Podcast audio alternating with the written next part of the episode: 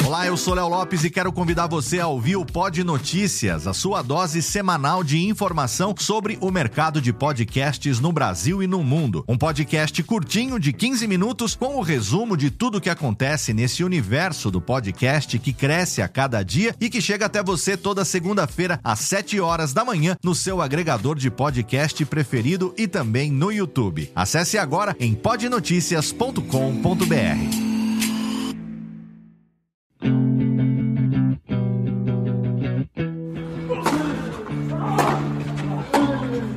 Drop Shot na Paralela. A cobertura do primeiro Grande Slam do ano. Jeff Paiva apresenta o boletim diário do Australian Open com comentários de Ariane Ferreira e convidados especiais. Ready? Play. Salve galera da Bolinha Amarela, eu sou o Jeff Paiva chegando com mais uma edição do Drop Shot na Paralela, o boletim especial sobre o Australia Open 2019. Os jogos estão comendo soltos, as oitavas de final já estão formadas e, de um modo geral, os cabeças de chave passaram sem muitas surpresas, não é mesmo? Bom dia, Ariane Ferreira. Bom dia. Os, ó, os cabeças de chave do torneio estão sabendo que dia que estão. Eu não tô sabendo. E é por isso que eles estão lá nas oitavas de final só jogaço, criança. Só jogaço sendo formado e a gente vai falar agora dos últimos dois dias de, de, de competição. A gente teve o último programa gravado na quinta-feira, estamos gravando no sábado, esperamos formar as oitavas pra gente ter uma ideia do que vem pela frente. E olha, se eu fosse você, se preparava mais café, mais relógio despertando, porque só tem jogão vindo por aí. A gente começa falando da chave feminina, em que, de uma maneira geral, as cabeças de chave passaram bem e quem não é cabeça de chave e passou é exatamente quem a gente esperava que fosse avançar, que são as meninas de nova geração que estão vindo arrebentando, né? Vamos começar, Nani, falando de baixo para cima da chave, falando da cabeça 2 da Angelique Kerber, que fez um jogo tranquilíssimo contra a Birel, a, a convidada da Austrália fez 6-1, 6-0, não deu muita chance pra menina e passou para garantir uma vaga para enfrentar a boa Danielle Collins, que aí sim foi uma surpresa e eliminou a Carro Garcia. Sim, e a Collins que já vinha, já tinha dado indícios de que poderia começar a fazer estrago em chaves de torneios grandes na, no US Open do ano passado. Jogou firme contra a Garcia, que a gente, eu inclusive cheguei a ressaltar no último episódio, o Jeff corroborou, corroborou com a minha opinião, de que ela estava jogando muito bem, muito firme, muito sólida, ela estava à vontade em quadra na Austrália. Então isso mostra o quanto a Collins pode ser perigosa para Keber, com a diferença de que a Keber já não tem nos ombros mais apenas o desejo de conquistar o Australian Open. Ela está em busca do bicampeonato. E essa é a grande vantagem dela nesse duelo, além de, obviamente, ser a atual número 2 do mundo e está jogando super bem. Aliás, ela está jogando melhor ela tá jogando bem solta mesmo, tá vindo com uma chave relativamente tranquila. Teve adversárias não muito complicadas, a Bia Dadmaia foi uma delas, não deu muito trabalho, então a Kerber tá parece guardando, conseguindo guardar energia num evento, num torneio que está sendo muito desgastante em termos de calor. Isso pode pagar para ela muito bem mais na frente. O jogo que vai definir a adversária de ou Collins ou Kerber vai ser entre a Sloane Stephens, que também tá vindo bem, tá jogando bem, tá jogando de uma maneira sólida, com um pouco mais de dificuldade do que as outras. Ela ganhou da Martia por 2 sets a 0 com dois tiebreaks, mas na hora que precisou conseguiu fechar bem. E ela enfrenta a Pavlyuchenkova, que é outra das jogadoras não cabeça de chave que chegou nessa fase de oitavas de final e chegou também jogando um tênis muito sólido, né? Sim, a, a Stephens encontrou o primeiro grande problema dela na Martic, na verdade, no torneio, e mesmo assim não perdeu o jogo agressivo, a, a, a intenção de dominar quase todos os pontos da disputa. Mas ela enfrentou uma adversária que a gente já tinha ressaltado, inclusive, que dá sempre trabalho para as favoritas. A Martic é uma, uma jogadora que sempre dá muita resistência em Grand Slam. Na sequ... e, ah, ela encara logo na sequência a Anastasia Pavlyuchenkova, que meteu um pneu na Sasnovich, que vinha jogando bem, que vinha, traba... que vinha uh, numa atuada bem interessante de jogos e tudo mais. Mas a Anastasia joga bem na Austrália, ela gosta de jogar em terrenos com muito calor, apesar de ser russa e ela sempre atua bem nesse tipo de condição. Então, esse jogo entre Stephens e Pavlyuchenkova pode ser muito mais interessante que Kerber e Collins do ponto de vista de disputado. E aí vai sair uma adversária, quem vencer, bem pesada para Kerber, talvez aí, na verdade, o grande problema da Kerber na chave até então. Você já está considerando que a Kerber passa da Collis, então, sem muitos problemas? Eu acredito que sim. Boa. Subindo na chave feminina, a gente tem a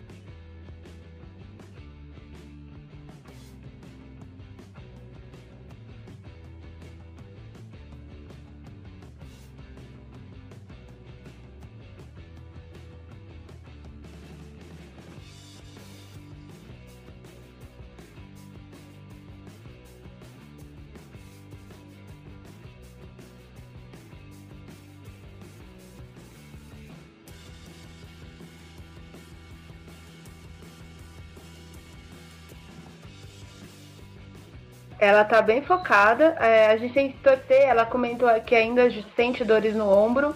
Então, principalmente todo mundo que gosta de ver um bom tênis, aí tem que torcer para que a Maria não sinta dores durante a disputa do torneio. É, contra a Wozniak, ela encontrou algumas janelas abertas, todas as janelas abertas pelo mental da dinamarquesa, e ela soube aproveitar as janelas abertas. Quando a porta não está aberta, você salta a janela para largar uma casa. E aí foi nisso que ela conseguiu vencer. Uh, quando foi pressionada demais, quando foi colocada para disputar bolas mais longas, quando viu uma adversária muito defensiva, a Sharapova teve dificuldades diante da, da Wozniak. Aliás, dificuldade essa que ela já tinha tido contra a britânica da primeira rodada, que ela deu uma bicicleta na menina. A Barty, uh, a gente esperava um jogo de pancada, com a Barty uh, um pouco mais acuada diante da Sakari foi o que aconteceu, mas a Bart teve muita coragem. Ela enfrentou tanto a pancadaria quanto as oscilações e as mudanças de direção da Sakari com muita, muita garra. E foi nisso que ela venceu, porque aí a Sakari começou a perder a paciência e aquele povo que tem a mão muito pesada começa a enfiar a mão para todo lado e aí, em determinados momentos, a Bart mais foi ajudada pelos erros da Sakara do que pela própria luta. A Bart, apesar de ter metido um 6-1 no segundo set, ela jogou o segundo set bem mais abaixo fisicamente do primeiro, exatamente por conta da lesão. Ela chegou a ser retirada da, da quadra para o vestiário, como o Jeff falou. Uh, vai ser um jogo bem interessante e tudo vai depender muito das condições da Ashley Bart. Uh, se a Bart estiver eh, bem fisicamente, ela hoje uh, tem apresentado um jogo mais consistente que o da Sharapova. Você acha? Eu acho. Com a diferença de que a Sharapova, até porque a Bart ela vem nessa atuada de outros torneios, né? Ela já vem numa crescente de bons resultados e bons jogos nas três semanas que a gente já teve de circuito. A Sharapova não. E a Sharapova também, é, ela tem essa dificuldade contra jogadoras no perfil da Bart. É, se a gente fosse considerar só o que a Sharapova apresentou nas duas primeiras rodadas, ela teria passado mais fácil pela Wozniak. Uh, então a gente tem que analisar e ver exatamente o que vai acontecer. Tudo muito depende da, da Bart, porque se a Bart conseguir desestabilizar a Sharapova, que é uma coisa que tem acontecido bastante recentemente, e quando eu digo recentemente eu falo de 2018 para cá, é uma forma como as adversárias têm conseguido vencer a Maria. Mas ela tá focada, me parece que ela tá muito mais, não vou dizer muito mais focada que anteriormente, mas ela literalmente parece muito focada. Poucas coisas importam para ela, o que importa para ela é entrar na quadra e jogar o tênis dela. E é assim que se ganha um Grand Slam.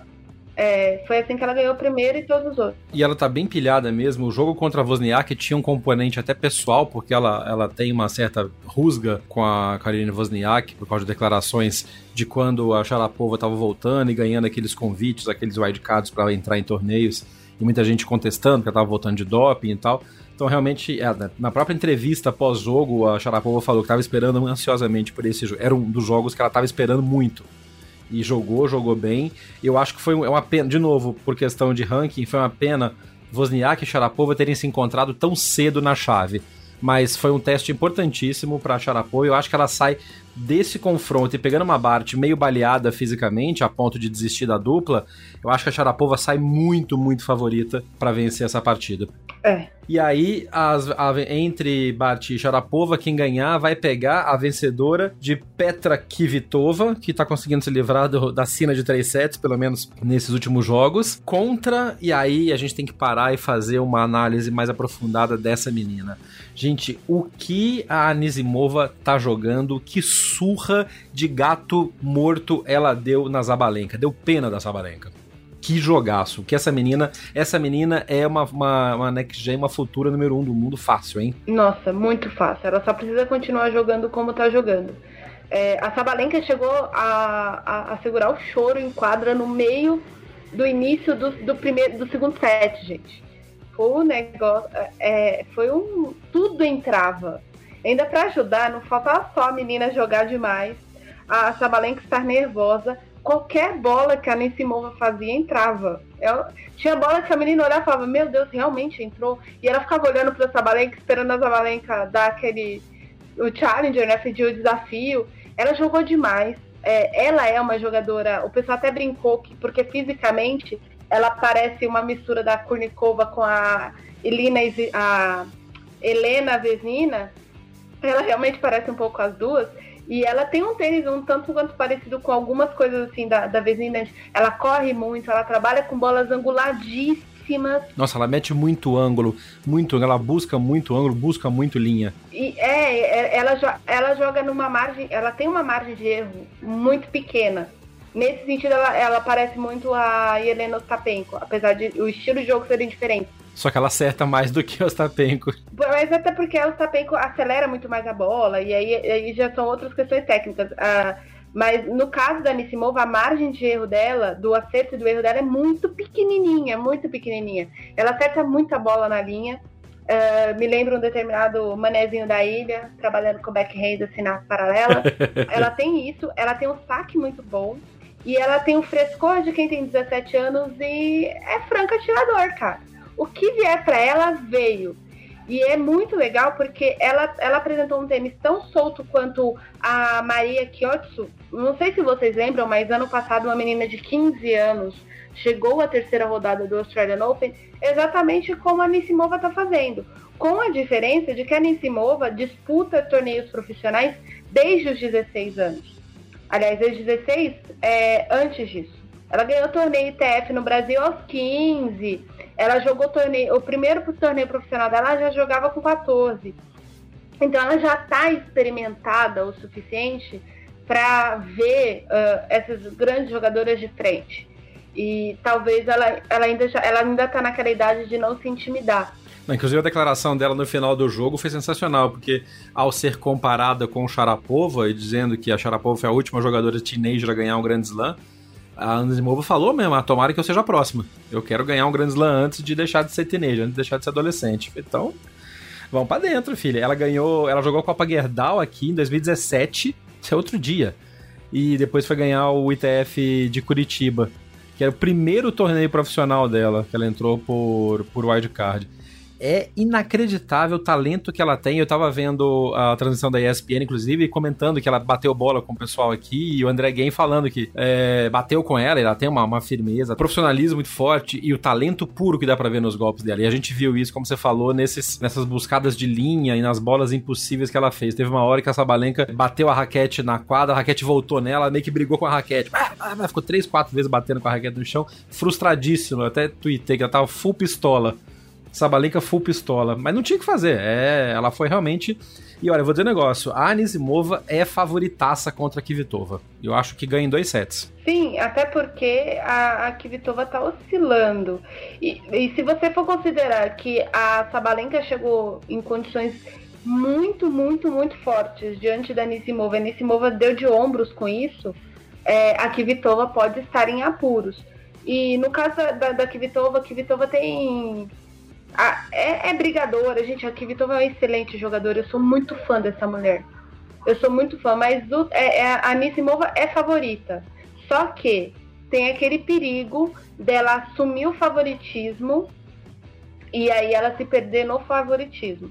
Porque a Kvitova é muito mais experiente que ela, a Kvitova é, a Kvitova é bicampeã de Wimbledon, a Kvitova sabe estar em momentos de pressão como esse. Elas vão jogar na Hot Lava Arena, É outro, sabe? É outro mundo, apesar de que uh, a, a já está habituada a pisar em grandes palcos. É outra história. É, a gente está falando de oitavas de final de um torneio de Grand Slam. Mas ela ainda é favorita. Vamos ver o que, que é que a Kvitova vai fazer para superar essa garota. Para mim, a tática da Kvitova vai ter que ser aquela tática que ela aplica em Wimbledon. Começou a passar apuro na linha de base, filha, vai pra rede que tu é gigante. A Nisimova também é uma moça alta, só que a Nisimova é muito magrinha. E a mobilidade, para quem é bem magrinho ali na, na rede, você fica tão ágil que a bola passa. Quando você vê, a bola passou por você. Eu acho que se a Kvitova subir muito pra rede, vai tomar passada. Porque o que a menina tá batendo na bola sem dó e sem, e sem vergonha nenhuma. Eu tô falando pra Kvitova ir pra rede, porque a Kvitova é uma das jogadoras que melhor fecha a rede no circuito. Não só pelo tamanho, mas porque ela realmente tem competência para fazer isso. É uma da, da, das alternativas para ela. Porque se a menina começar a meter muita bola angulada, como ela fez com a Sabalenka, a Kvitova corre muito menos que a Sabalenka. E aí é o grande perigo da Petra. Mas vamos ver como é que vai acontecer. Olha, se você tiver oportunidade, assista essa partida. Esse vale a pena muito, muito. Tem muito jogo bom nas oitavas, mas esse vai é o é, vai, vai ser um dos mais mais aguardados e mais mais recompensadores para quem assistir.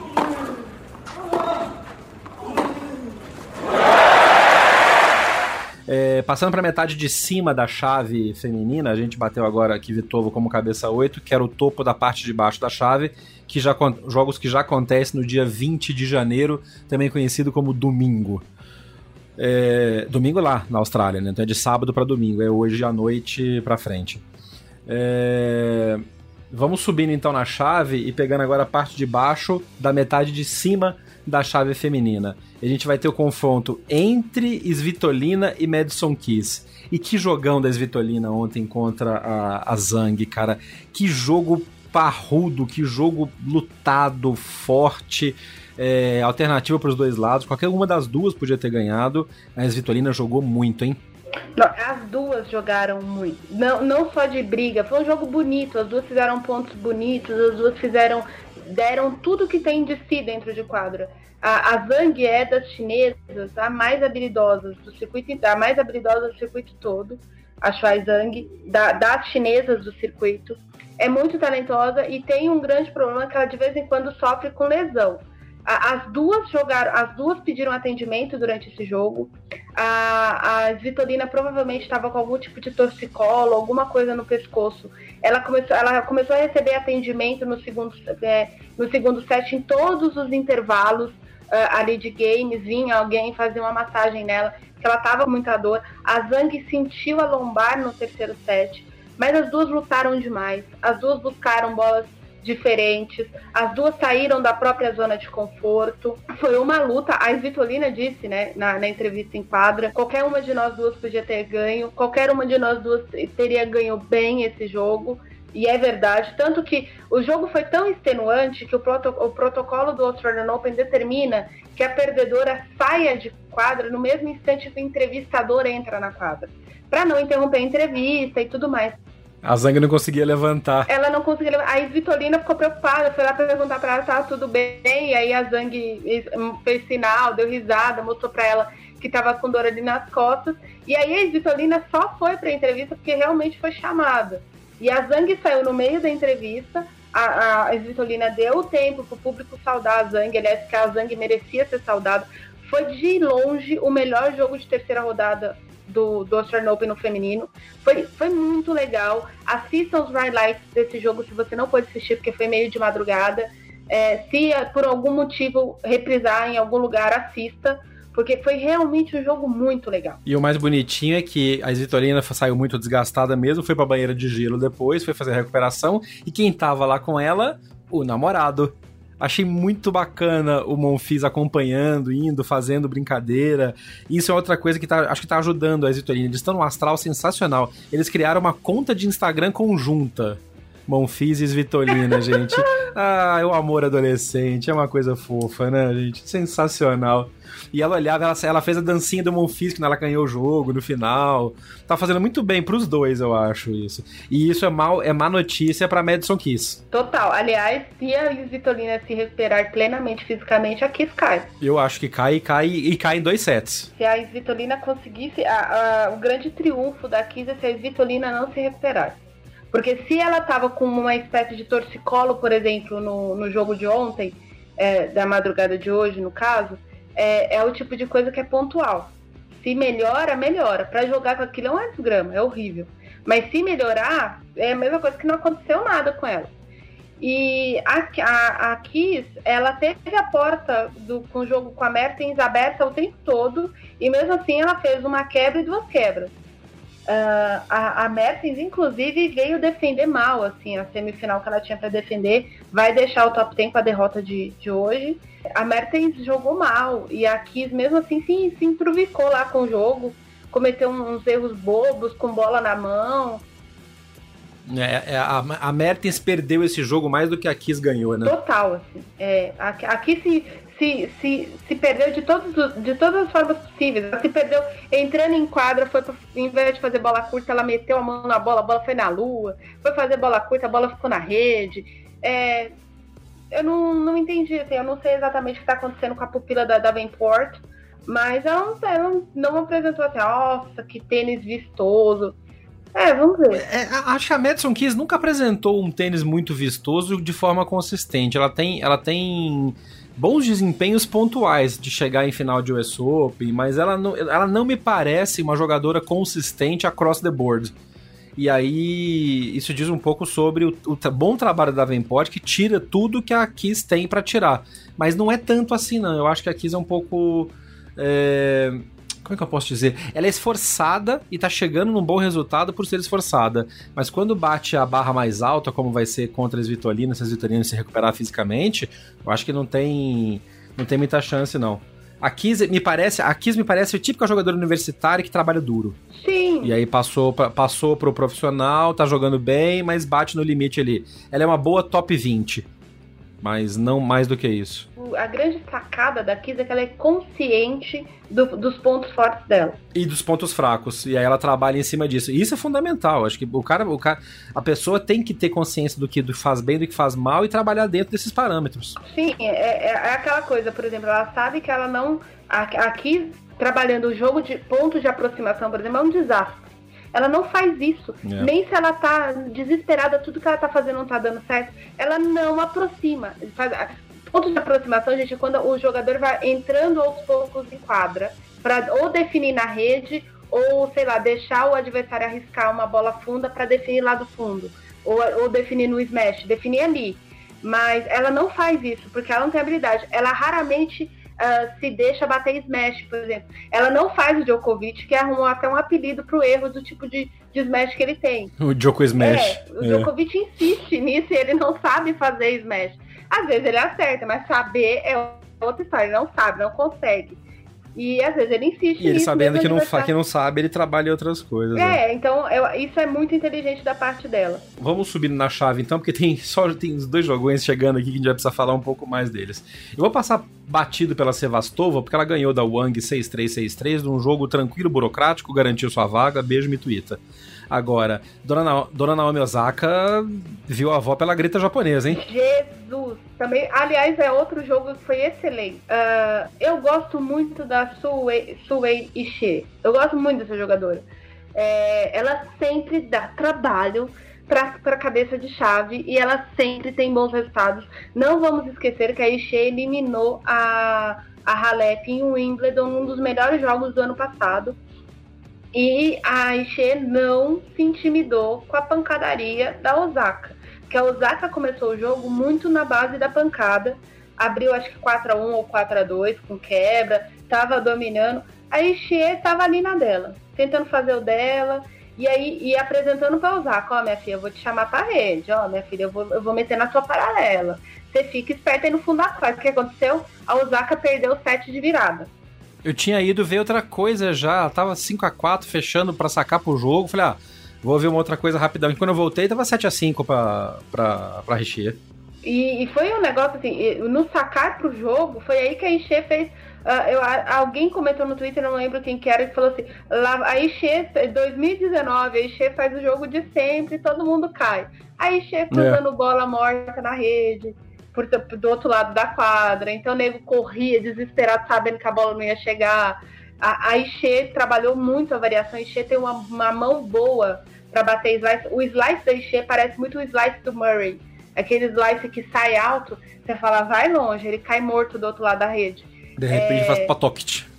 É, então, nossa, parece que um, explodiu a bola, bola, no meio do caminho. É. Ela, ela, é, ela é muito. Ela tem um, um, jogo talentoso e tal. Então, ela conseguiu ir envolvendo a Osaka nisso. A Osaka ficou muito nervosa. A Osaka saiu perdendo o segundo set, tomou quebra. Acho que aí foi a virada, né? O ponto da virada, porque aí a Osaka saiu perdendo no segundo set, repetição. Aí ela fez é, 5x4, conseguiu quebrar de volta, fez 5x4, e era que ela foi sacar pro set, rolou aquele déjà vu todo de, de primeiro set que tinha acontecido, mas ela conseguiu se segurar, fechou o segundo set, e aí o terceiro ela meteu 6 a 1 porque aí a energia da, da, RC tinha acabado, ou a Osaka realmente acordou, porque o terceiro set dela foi muito, muito bom, ela jogou muito bem. Sim, mas como as duas jogaram bem no segundo set, acho eu que foi mais. A Osaka manteve o nível e a Ishii sentiu um pouco físico. Isso fez com que a Osaka fosse para enfrentar a Sevastova nas oitavas e aí ganhando pega talvez a Svitolina ou a Madison Keys. Uh, eu acho que deve dar a Osaka e a Svitolina no que deve ser um baita um baita jogo. E aí a gente chega no quadrante de cima da chave de cima feminina, aonde o bicho vai pegar de com força. Dona Carolina Pliskova sofreu mais do que o necessário, mas ganhou da Camila Jorge por 2 sets a 1 e enfrenta Garbine Muguruza. Aquela incógnita, tá jogando bem, não tá jogando bem, na hora da giripoca piar, quem vai piar pra que lado? O que, que vai acontecer entre Muguruza e Pliskova nesse jogo, hein? Não faço a mínima ideia. Porque comentei nos bastidores, se a Muguruza ganhar esse jogo, coitado de quem passar de Halep e Serena. Uh, a Muguruza teve um primeiro set bem burocrático contra a Basinski e no segundo parece que deu uma acordada e tal. A, a Timeia até brincou, tinha quatro anos que ela não pisava na quadra principal do complexo de Melbourne Park. É, então ela estava motivada, né? Vou, vou conseguir uma vitória nesse, nessa quadra tão importante aqui pro tênis feminino, mas não deu muito pro cheiro, não. Na verdade, foi o primeiro, o primeiro set que foi pro tie-break 7-5 apertado, nem que definiu o jogo, né? Sim, é. E quando ela perdeu o primeiro set, ela já voltou pro segundo murchinha. O que teria acontecido se a vitória fosse oposta? Se ela tivesse ganhado o primeiro set, a Muguruza entraria de braço curto. Porque a, a, a Bacinski é exatamente o tipo de jogadora que a Muguruza não gosta de enfrentar, jogadora que alonga os pontos, a jogadora que vai para vai para a 15 bola quando você já devia ter definido o ponto na quarta. Então, esse tipo de jogadora dá muito trabalho para a Muguruza, porque a Muguruza, sei lá, a Muguruza não consegue lidar com esse tipo de gente. Agora, você acha mesmo que a Muguruza passando vai dar trabalho para ou Halep ou Serena Williams? Para mim é a final antecipada do US Open. Acho que quem deve ganhar das duas, quem ganhar de Halep e Serena, vai fazer a final com a Sharapova. Sabe por que eu tô te falando isso? Porque existe uma chavinha chamada segunda semana de Grand Slam na cabeça da Muguruza. Se a Muguruza passa pra segunda semana, meu filho, ela faz um estrago, ela derruba alguém. Mas ela não tá mais com a Conchita para ajudar nisso. Não, mas aí que tá. Sem a Conchita, ela derrubou a Sharapova em Roland Garros. É, Sharapova tava voltando. Bom, é, eu entendo seu argumento, mas eu não, não, não, não corroboro. Eu acho que eu acho que não dá para ela, não. Não, sim. A, olhando o, o, padrão de agora, se a gente vê o que ela tá jogando na chave, para mim ela nem passa da Pliskova. Essa é a grande questão. Porém, todavia, entretanto, Dona Carolina Pliskova está se complicando por bobeira. Ela jogar três sets com a, com a, com a George nem me surpreende a George é um tipo de jogadora que dá trabalho para a Pliskova porque ela gosta que a adversária corra. Isso é uma coisa que a dona Carolina Pliskova não gosta de fazer, é correr. Mas assim, a gente já falou, a, a, a a gente falou no, no, último episódio, a Pliskova se embananou com a Madison Brandon. Esse é o problema. E se a, a Muguruza chega diante da, da que tem tendo, vem tendo resultados muito melhores que o dela, tá melhor colocada no ranking que ela, tem jogado melhor que ela, ganhou título esse ano, a motivação da Muguruza diante de Halep ou de Williams é outra coisa. Então aí já é outra história. Entre o momento Kyrgios, né, que gosta de jogar jogo grande. Exatamente. Tem jogador e jogador que gosta de jogo grande, a Muguruza é uma delas. Uh, tanto é que a Muguruza uma vez tomou, uh, tomou, perdeu da Serena, a primeira vez que ela perdeu da Serena em Roland Garros, ela levou a Serena pro terceiro set. É, e a Serena, e a Serena tá jogando, como eu já falei no outro episódio, a Serena tá pesadinha, Ela ontem, jogando com a Yastrenska, é, foi 6-2, 6-1. Ela deu um atropelo na menina. Mas ela, no decorrer dos. O placar não mostra, no decorrer dos games, alguns erros não forçados da Serena ou alguns erros forçados que a Estrenca fez a Serena correr para um lado para o outro e a Serena não estava chegando ou estava chegando mais desequilibrada na bola. Isso pode ser um alerta, e aí contra a Halep, a Serena vai ter que botar uma segunda marcha nesse carro dela aí, porque ela passou bem, passou tranquila, mas a Halep fez um belo jogo contra a Venus. E a gente sabe que a Halep, quando chega nesse momento, assim como a Muguruza, que a Nani falou agora, a Halep contra a Venus vai chegar com seu nível máximo top total. E esse, para mim, Halep e Serena é o jogo da rodada para ser visto entre masculino e feminino. Não tem nenhum jogo melhor do que esse para assistir. Não, não tem.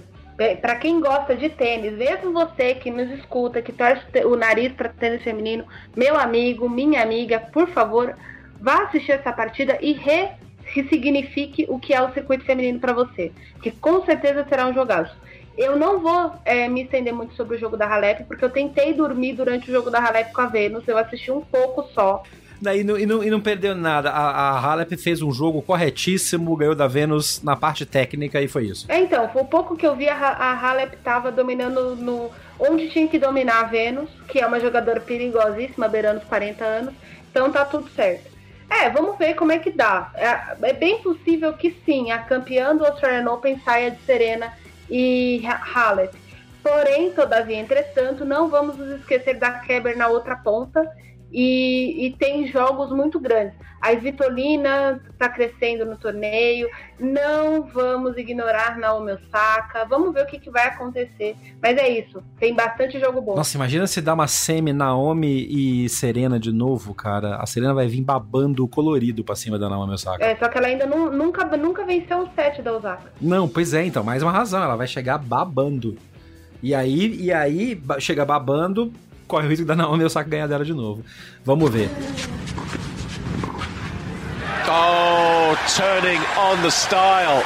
Hora de falar da chave masculina do Australia Open, que, como disse meu amigo Guilherme Souza no Twitter, ao ver os emparceramentos, nossa senhora, que chave é essa? Vai ter também só jogo. O Australia Open está sendo um grande slam que não está tendo grandes surpresas, o que está garantindo belíssimos emparceramentos entre jogadores cabeça de chave e com qualidade, né?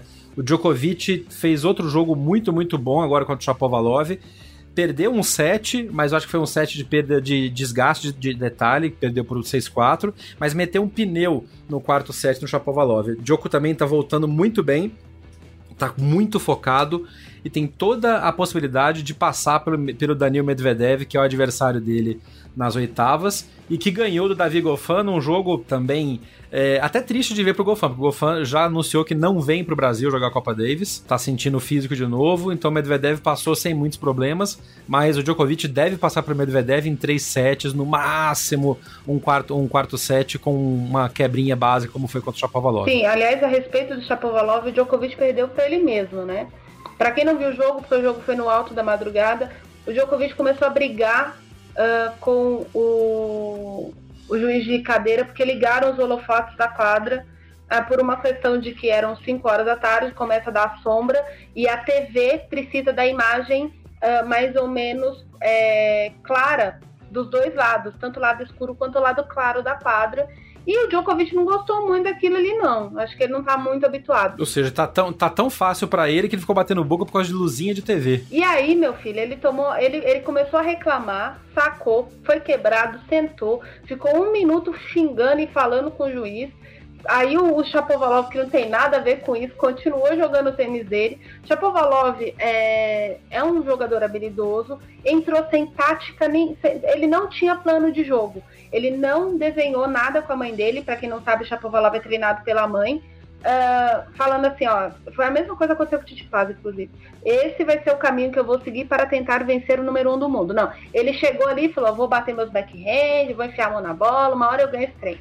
E foi exatamente isso. Na hora que o Djokovic começou a, a brigar com os fantasminhas e os druidas da, das lâmpadas da, da quadra central da, da Holly Lever Arena, o que, que aconteceu? O que aconteceu? Ele quebrou e foi, acabou, tomou duas quebras e perdeu o terceiro set. Jogou sem necessidade nenhuma esse terceiro set. porque ele estava com o jogo no bolso.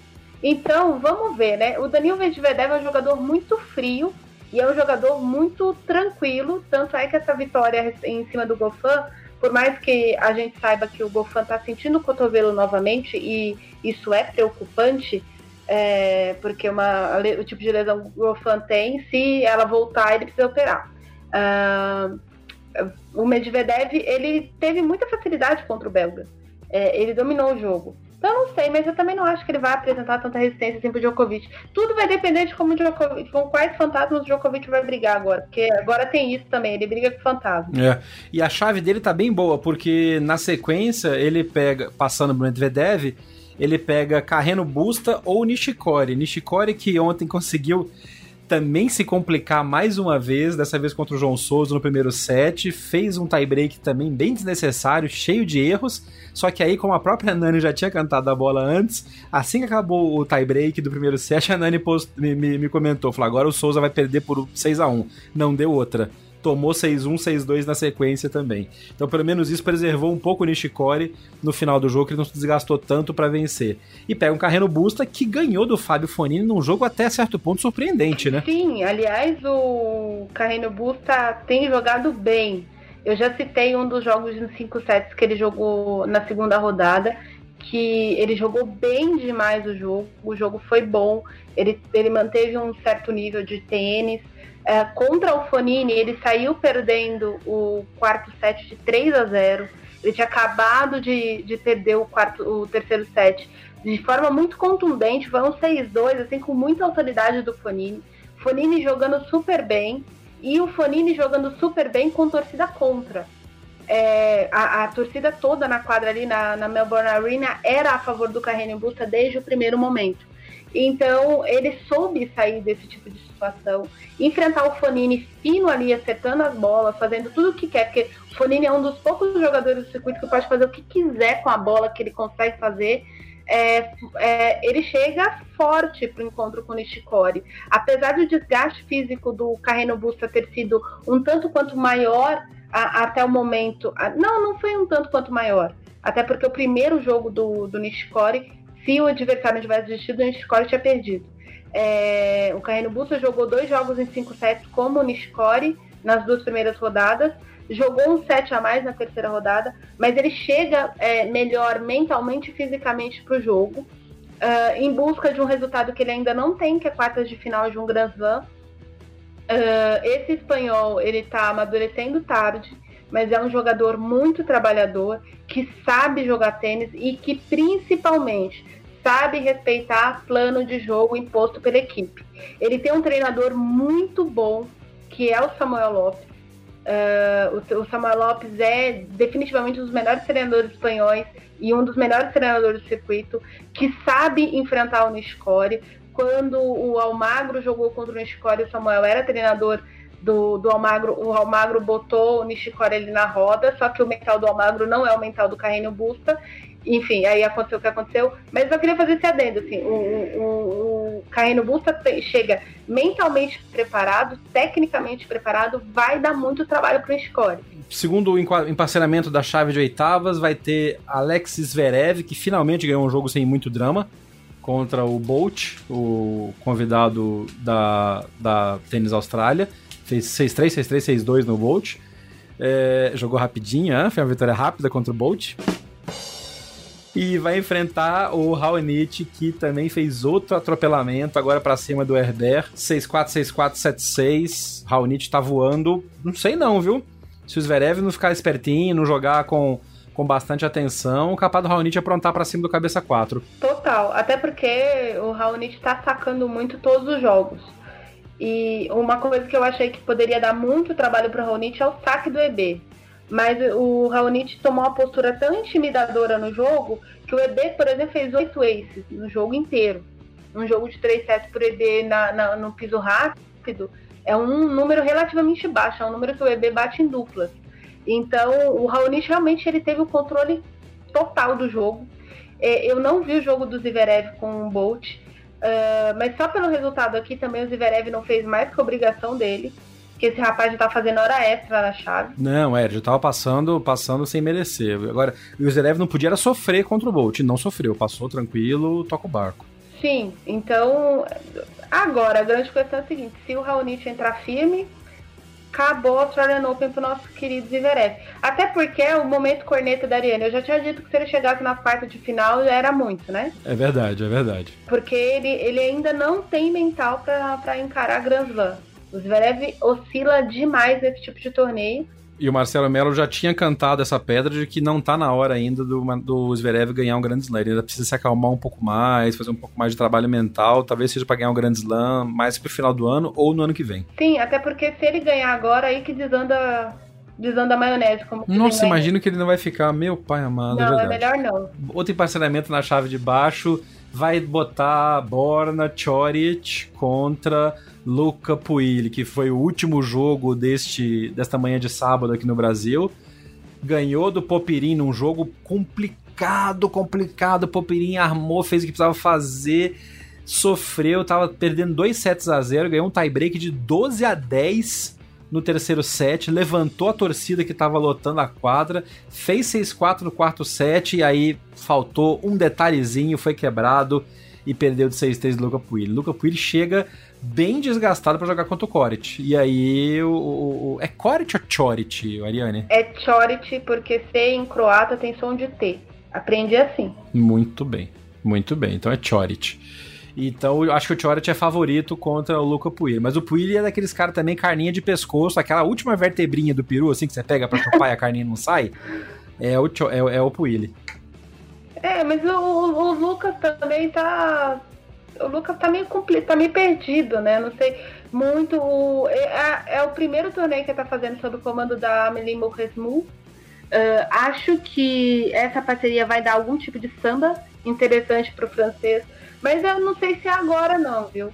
Ele tá, além de ele estar tá desgastado fisicamente, o Puig ele fica perdido quando ele começa a ser encurralado pelo adversário, ou quando ele próprio começa a errar muito, porque tem isso, existem vários, vários momentos no, no jogo de tênis. Assim, o Puig era para ter ganhado do Popirin no terceiro set ali. Ele perdeu o tie-break por, por causa da pressão da torcida e que o Popirin foi se retroalimentando, mas era pra ele ter ganhado em três sets. Então, é, aí você vê, o cara tinha, tinha tudo para ganhar em três sets, aí ele perde um tie-break, e quando ele vê, ele já tá jogando um quinto set é, mentalmente é muito desgastante para ele. O Choric, por sua vez, está muito, muito, muito sólido.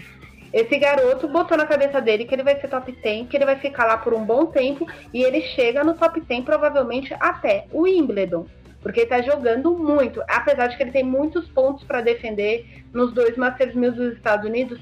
Se ele não tiver um azar de pegar uma chave muito pesada, alguma coisa assim, ele vai defender esses pontos também tranquilamente. Uh, ele perdeu um, um set desnecessariamente para o Krajinovic. Uh, errou muito no primeiro set. Krajinovic é aquele Sérgio uh, estilão Djokovic ali, que ficou na dele. O jogo dele me lembra muito a Helena Jankovic. Ele joga muito no erro do adversário.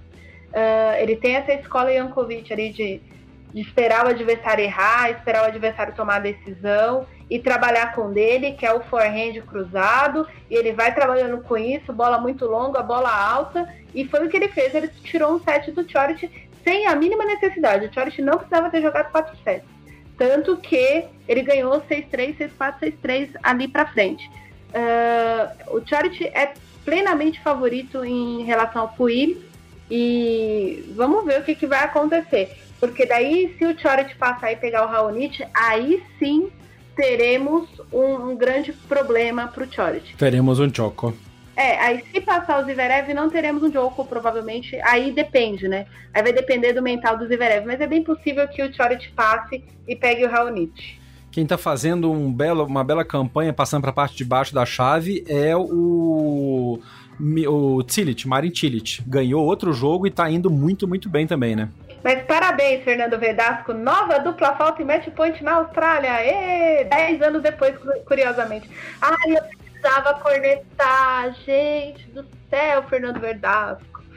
Uh, para quem não sabe, gente, Fernando Verdasco teve dois match points contra o Nadal na semifinal em 2019 e perdeu. Fim. Uh, exatamente por isso que a gente está fazendo o Tenias Challenger do, do Verdasco, foi feito com sucesso. E aí o Verdasco abriu dois sets a 0 para cima do Tirit, foi pro tie-break, teve match point no tie-break do quarto set e. e. e. E Verdasco, e Verdasco, porque é isso. Então o Tirit, que nada tem a ver com isso, uh, foi lá e fechou o jogo, gente. É, aliás, até teve um determinado trabalho conhecendo o mental ali do, do Verdasco até que o Tirit se deu muito ao trabalho de vencer em 6-3. Não dava pra ter feito 6-0, né? Sim, mas não, 6-0 eu acho que o Verdasco não tomaria, porque ele é muito aguerrido e muito dedicado ao jogo de tênis e ele é argentino nessas horas, ele deixa tudo em quadra. Mas na hora de definir, às vezes ele precisa de ajuda do adversário e o Tirit não ajudou. Se bem que o Tirit não fez nada, quem fez foi ele cometeu a dupla falta. Uh, mas o Tirit está muito sólido e encara um jogador muito sólido também, que é o Roberto Bautista Guti, uh, que chega mais descansado que o Tite e com duas grandes vitórias na chave, que foi a primeira rodada contra o Andy Murray e a partida de terceira rodada contra o russo Karen Kachanov, que estava jogando super bem e o Bautista Guti venceu em 3 sets. Vai ser um bom jogo da, da parte de baixo da chave do masculino, talvez um dos mais interessantes. Uh, deve ser um jogo que se alongue. O Tirit está muito sólido, muito forte. Está naquela pegada de que agora ele só consegue, ele consegue grandes resultados em grandes torneios. É em grandes jogos, né? É em grandes jogos também, porque aí quem ganhar de Tirit Batista Alguti pega só Roger Federer, que eu acho que passa tranquilamente contra o Tsitsipas. Não sei, o Tsitsipas jogou contra o Federer na Hopman Cup, fizeram um jogo tranquilíssimo pro, pro Federer. O próprio Tsitsipas, ao ser entrevistado na quadra depois da vitória contra o Basilashvili num jogo bem, bem emocionante, foi perguntado: "Ah, o seu próximo adversário sai de Taylor Fritz?" Aí ele fez uma carinha assim, ou Roger Federer. E aí ele falou: ah, vai ser legal jogar contra o Federer na, na, Lever, na Rod Laver Arena, se rolar, mas eu prefiro que passe o Taylor Fritz. É óbvio, ninguém quer pegar o Federer. E eu acho que não dá pro Tsitsipas, não. Eu acho que o, o, maestro vai passar por cima dele. Ainda mais se botar ele à noite. O Tsitsipas já se complicou contra o Basilashvili, que é um jogador que dá trabalho e tudo mais, é, gosta de ganhar grandes títulos, só tem título de ATP 500 Porém, todavia, entretanto, entrou sem plano de jogo contra o georgiano. Você até brincou no Twitter, né, a comigo, a história do grego que derreteu. O incrível grego que derreteu. Nossa, e derreteu diante de um georgiano no calor de Melbourne. Eu não consigo entender essas coisas. É, realmente, assim, o Paz ele tá oscilando demais. É, ele sempre ganha o, ganha o primeiro set, aí ele, ele simplesmente, sei lá, ele sofre um apagão no segundo então, contra o Federer, ele não vai ganhar o primeiro set. É bem provável que o Federer vai arrastar esse primeiro set até definir ali ou no 7-5 ou no 6-4 para desgastar o menino, porque ele vai estar tá fresco mesmo. E aí o menino vai dar. Eu não sei o que acontece com o Tsitsipas, acho que é a idade também. Acho que o fato de. Ele disse, uh, inclusive depois do jogo do Basilashvili, que é a primeira vez que ele joga com tanta, tanto grego torcendo por ele. E, e, isso dá uma emoção e uma sensações diferentes que ele não consegue nem descrever o que acontece dentro dele. É, ele é um menino muito nacionalista, você vê assim, só pela forma como ele fala e a forma como ele se expressa. Ele tem muito orgulho de ser grego, muito orgulho de estar despontando num país tão pequeno e com tantos problemas, enfim, não vou entrar nesse mérito. E aí, nessas horas, gente, é, contra o Roger Federer é muito difícil. É muito difícil, sei lá, pro, pro Tirit que tá jogando muito, pro Corit, pro Chorit que tá jogando muito, pro Titi Paz que tá oscilando, vai ser mais difícil ainda. Acho que o Federer passa em 3 sets. Se o Titi Paz ganhar um set, olha, vamos arrumar uma plaquinha de bronze pro garoto, que ele vai merecer. e vai ser um jogo. É, é, vai ser um jogo bem interessante mesmo. Como você falou, o povo grego é muito, muito animado, né? Agora que, ainda mais agora que a Sakari saiu vai todo mundo para cima e se conseguir ingresso também, né? Tem isso, né? É mais complicado conseguir ingresso para um jogo do Federer. Mas se os gregos conseguirem, vai ser no mínimo um jogo com um clima muito bacana.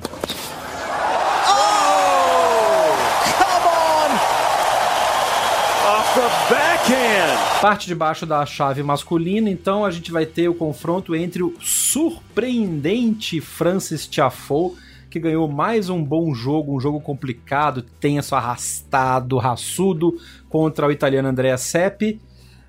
3 sets a 2, sendo que o Tiafo saiu perdendo, depois tomou 2 a 1 e ganhou dois sets seguidos, ele tá muito pilhado e vai pegar o Dimitrov. que o Dimitrov fez o quê? Ganhou do Thomas Fabiano e passou para outra fase. Eu tô botando minha grana no Tiafo nesse jogo. Eu também, até porque o, o, o Dimitrov complicou em horas que não precisava com o Tomás Fabiano.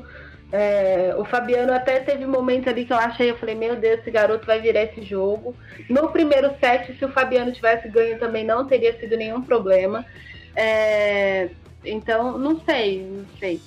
Tudo bem que o italiano tá jogando bem, o italiano fez terceira semana de. ó, terceira rodada de, de Grand Slam, mas o, o Dimitrov não tá apresentando, nossa, que tênis vistoso. Ele tá vencendo muito na base do, do espírito Agassi de, de, de vencer os jogos de tênis. Isso a gente até comentou, o Agassi já botou isso na cabeça dele. Agora, não sei se só o espírito Agassi é, depõe contra, é, depõe a favor dele contra o Tiafo, porque o Tiafo nasceu com o espírito Agassi dentro do corpo. É, o Tiafo, quando não vai no, no tênis, ele vai na, no coração, ele vai na raça, ele vai na pressão do adversário. Ganhou bem, o Seth não estava jogando mal no torneio, não jogou mal contra ele e ele tem se apresentado solidamente. Então, se a gente tivesse que apontar um favorito, já foi favorito contra o Dimitrov. Quem passar desse jogo pega o vencedor de Thomas Berdych, que ganhou um jogo interessante contra o Diego Schwartzman, e Rafael Nadal, que não tomou conhecimento do terceiro australiano seguido que ele pegou na chave passou pelo Deminauro, Deminauro raçudo pra caramba, foi um lindo terceiro set do Deminauro, jogou muito, jogou pra torcida. Eu costumo brincar que é, pessoas que jogam tênis contra adversários muito mais talentosos e qualificados, como foi o caso do Deminauro, tem que ter micro-objetivos. Eu, por exemplo, eu, Jeff, que jogo tênis muito mal, sou um classe C mediano, quando eu pego um cara que é classe B, que é mais forte, eu me coloco micro-objetivos. Eu preciso ganhar dois games do cara, eu preciso ganhar, quebrar o saque do cara uma, duas vezes. Me parece que o Deminauro fez isso no terceiro set. Ele entrou para quebrar o saque do Nadal, para jogar um bom jogo nesse último set e para sair pilhado e, e para divertir a torcida. E foi o que ele fez. Sim, aliás, é, é assim que você entra de ver no circuito. Quem leu o livro do, Nadal, do, do Guga, por exemplo, sabe que o Guga entrou em quadra contra o Thomas Muster no, no, em Roland Garros 97, querendo ganhar quatro games do, Thomas, do, do Thomas Muster. Uh, para quem não sabe, Thomas Muster era, tinha sido número um do mundo e tal, é um dos grandes especialistas de Saibro, e no fim das contas o Guga ganhou o torneio. Mas é assim que você cresce. E foi assim que o, o Chapovalov perdeu do Djokovic ele entrou sem micros objetivos, sem tática nenhuma, e foi por isso que não alcançou muita coisa. E aí o Nadal fez o que tinha que fazer, que era ganhar do garoto. Fazer um adendo aqui antes de eu comentar o jogo do Berish. Carlos Ramos, eu te amo. Pessoa viu Nadal descumprir a regra no match point. Para quem não viu o jogo, o Carlos Ramos viu o Nadal descumprir a regra, que foi passar do tempo de saque. Na hora que o Nadal estava sacando com o match point na mão, minha criança. Atenção, detalhe. E isto depois do, do Deminauro ter salvo três match points seguidos nesse mesmo saque. Então o ritmo do jogo estava muito forte, o Nadal precisava dar uma quebrada no ritmo de jogo do Deminal, que o moleque estava pilhado. Ele demorou um pouco mais pro saque o Ramos foi lá e deu um time violation nele. E aí era aquela coisa, vamos supor que o saque não entra, vamos supor que o ponto não vai. Nossa! O Nadal tinha que jogar outro ponto. E aí o Nadal corria o risco de tomar o quê? O point penalty, é. Perdeu o ponto. Então, assim, Carlos Ramos, o senhor é uma pessoa muito digna, muito obrigada, beijo. Mas gosta da confusão, né? Não, mas gosta da confusão nada, gosta de aplicar a regra, gente. Ele cumpriu de... a regra, mas a gente falou isso offline. Cumprir a regra é uma coisa, ser sem noção é outra. No quarto match point do Nadal, o homem dá. E, e sim, eu tava vendo o clock shot depois, cara. Ele passou 2, 3 segundos dos 25. Acho que o Ramos já viu que ia fechar mesmo, viu? Deixa eu dar uma zoada aqui, porque a cara do Ramos, quando ele cantou a, a, a penalização, foi sensacional. O próprio Nadal, o Nadal nem olhou pro Ramos, ele só baixou a cabeça, acabou de bater a bola e foi. É, e ganhou jogo que é o mais importante pro Nadal no caso da, da Itália. Eu precisava fazer esse adendo, porque ele cumpriu a regra e a gente viu uh, durante o Australian Open jogadores brigarem com outros é, árbitros, exatamente quando o adversário passou 3, 4 segundos do time do, do, do... clock shot. E aí o árbitro tá dormindo, tá moscando, tá olhando pombo. Esses dias pra anteontem parece que tava passando uma pena, assim, o árbitro não tá prestando atenção no tempo do, de saque. Enfim, então, regras por regras, ninguém vai poder questionar que o Carlos Ramos não faz isso. Feito esse adendo, Nadal jogou muito, mereceu ganhar. Deminaur fez uma grande campanha, parabéns para ele. Os micros objetivos estão chegando. Vamos ao jogo de Thomas Bad. O Badish saiu perdendo do nosso querido e amado Diego Schwartzman, já falamos muito dele. É, no, o jogo foi muito, muito, muito disputado, apesar de ter sido 5-7, 6-3, 7-5, 6-4. O Bet podia plenamente ter perdido esse jogo e não teria passado vergonha nenhuma. Como eu disse na, no episódio da segunda rodada do, do, que a gente comentou Thomas Bet, ele tá muito firme. Ele tá muito firme, tá jogando demais. Tem se apresentado de maneira muito sólida mesmo. Aquele jogo do Bearish Top 10 dando trabalho para todo mundo, fazendo semifinal de Masters 1000, tá de volta. Vai dar trabalho pro Nadal. Até que ponto? Não faço a mínima ideia, porque o Nadal está jogando bem parece livre literalmente da lesão no, no joelho, plenamente recuperado do, da cirurgia no pé. Então, provavelmente, este deve ser o melhor jogo da chave masculina nas oitavas de final. Uh, tudo vai depender muito de, de, como as coisas ocorrerem. Mas é isso. Uh, são esse jogo do Tiriti Bautista Guta eu sugiro que vocês escutem, assistam. Pode escutar também se quiserem. Tem no aplicativo da, do Australia Open, você tem não só a transmissão de todas as quadras em vídeo, como pela rádio Austrália. E é muito legal porque os caras, obviamente, narram com sotaque australiano. Então é uma é, é, é, espetacular, cara. Para você que entende um pouco de inglês, que acha que entende um pouco de inglês, tenta ouvir uma narração de rádio australiano, cara. É sensacional, é muito engraçado. Então não podemos deixar de encerrar esse episódio do Drop Shot na paralela sem fazer uma citação a os brasileiros em duplas. Hashtag Brasil nas duplas, como a Aline Calerron consagrou no Twitter. É, que belo resultado do Marcelo Demoliner. Segunda vitória dele ao lado do Frederic Nielsen. Um bom jogo contra o Winglot e o Skugar, os cabeças de chave número 10. Fizeram 6-3, 6-2, sem muito drama, sem muita dificuldade. E agora eles vão enfrentar o Klassen e o Vênus. Vênus, que é o ex-parceiro do Marcelo Demoliner, são cabeça de chave número 6 num jogo bem puxado, né? Vai ser, vai ser um, jogo, um bom desafio pro Demoliner, que parece que tá, aquilo que a gente falou no outro episódio, ele tá se achando melhor em quadro e tá achando um posicionamento bacana para complementar o bom jogo do experiente Nielsen. Sim, aliás, o, a vitória deles ontem demorou 56, 57 minutos, eles precisaram nem de uma hora para ganhar o jogo. Uh, e uma coisa surpreendente, é na hora que senta ali, aquela hora do, do timing do, dos games, né, dos intervalos de games, o Nilson e o Demoliner já não estão nem mais conversando nem discutir pontos eles estão mais. Provavelmente eles têm treinado bastante ou conversado bastante nos bastidores. O Demoliner é, tem conseguido se, se postar dentro de quadra para ajudar muito a experiência do Nielsen.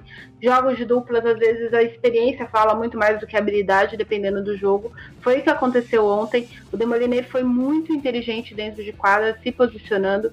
Foi bem interessante o jogo. Uh, esse jogo com o Klassen, o, o Vênus, vai ser bem é, pontual para a gente ver qual que tá o nível de maturidade do Demolineiro enquanto jogador sozinho ali e o quanto o Nilson está ajudando ele em quadra. Ele conhece bem o Vênus, eles jogaram quase um ano juntos, uh, de uma temporada inteira. O Klassen é um duplista excelente, que não acerta no duplista. Está tentando agora com o Marcos Vênus, o que é uma pena.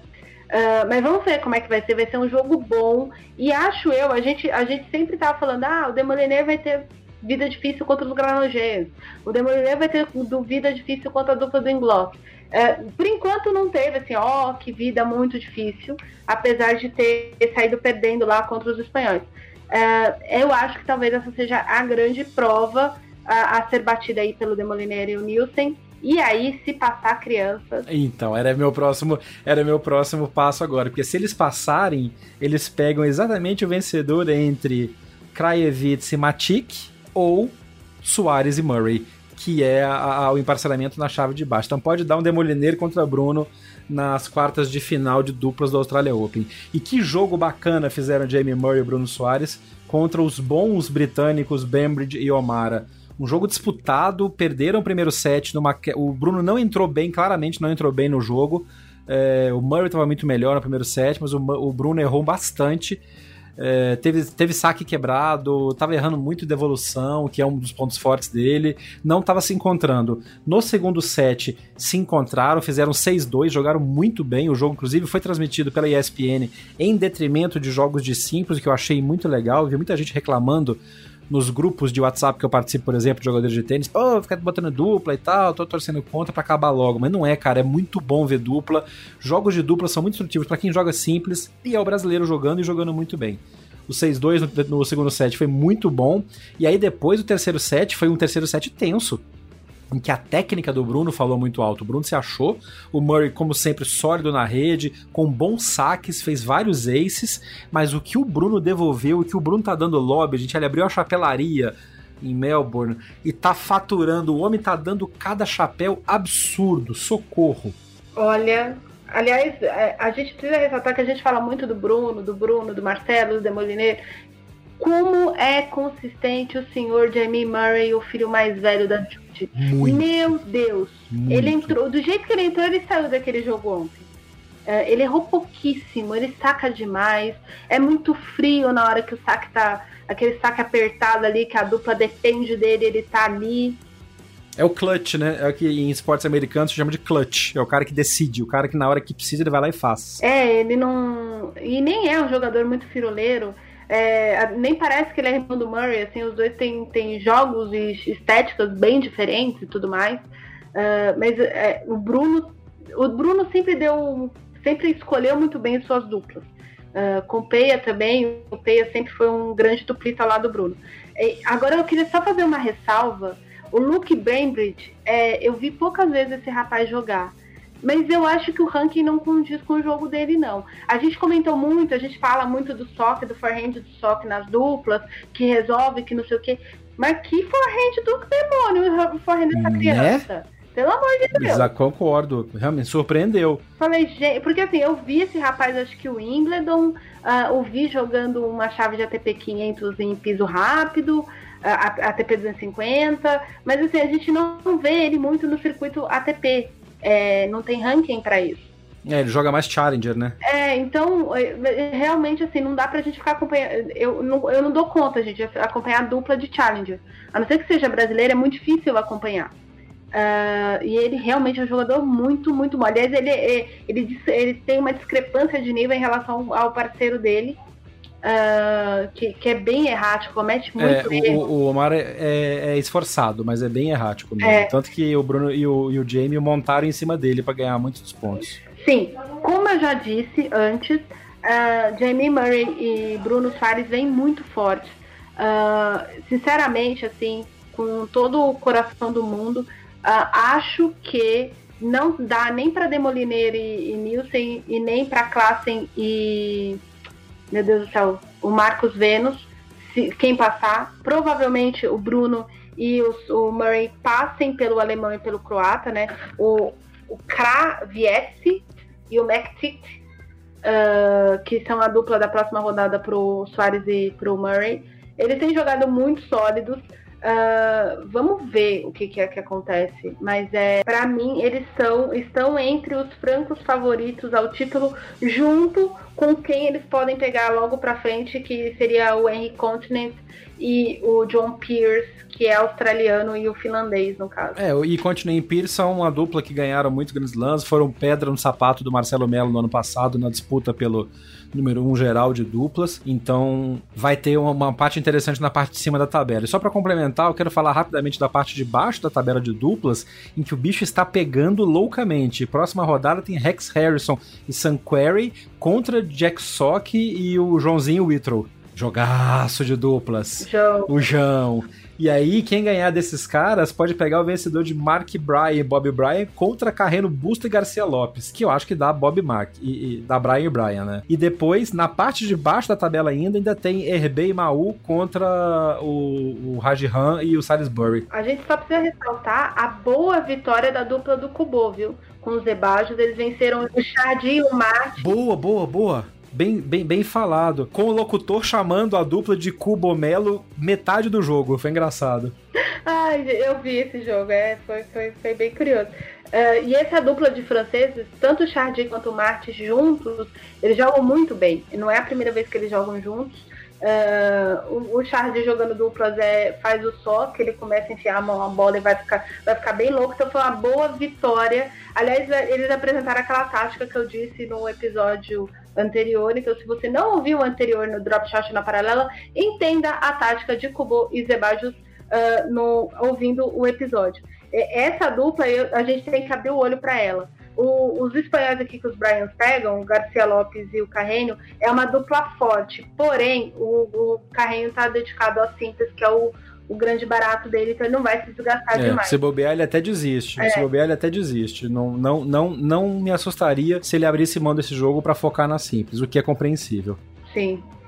Mas eu acho que é isso, assim, de chave masculina. A gente precisava ressaltar só esse, esse jogo aí. Marcelo, continua dedicado aí, a gente tá torcendo para você voltar firme. Este foi o Drop Shot na paralela deste sábado. 20 de janeiro, obrigado pela sua audiência. Fique ligado, a gente volta na terça-feira depois dos jogos das oitavas de final, fazendo um apanhado do que aconteceu na chave masculina e na chave feminina da Australia Open.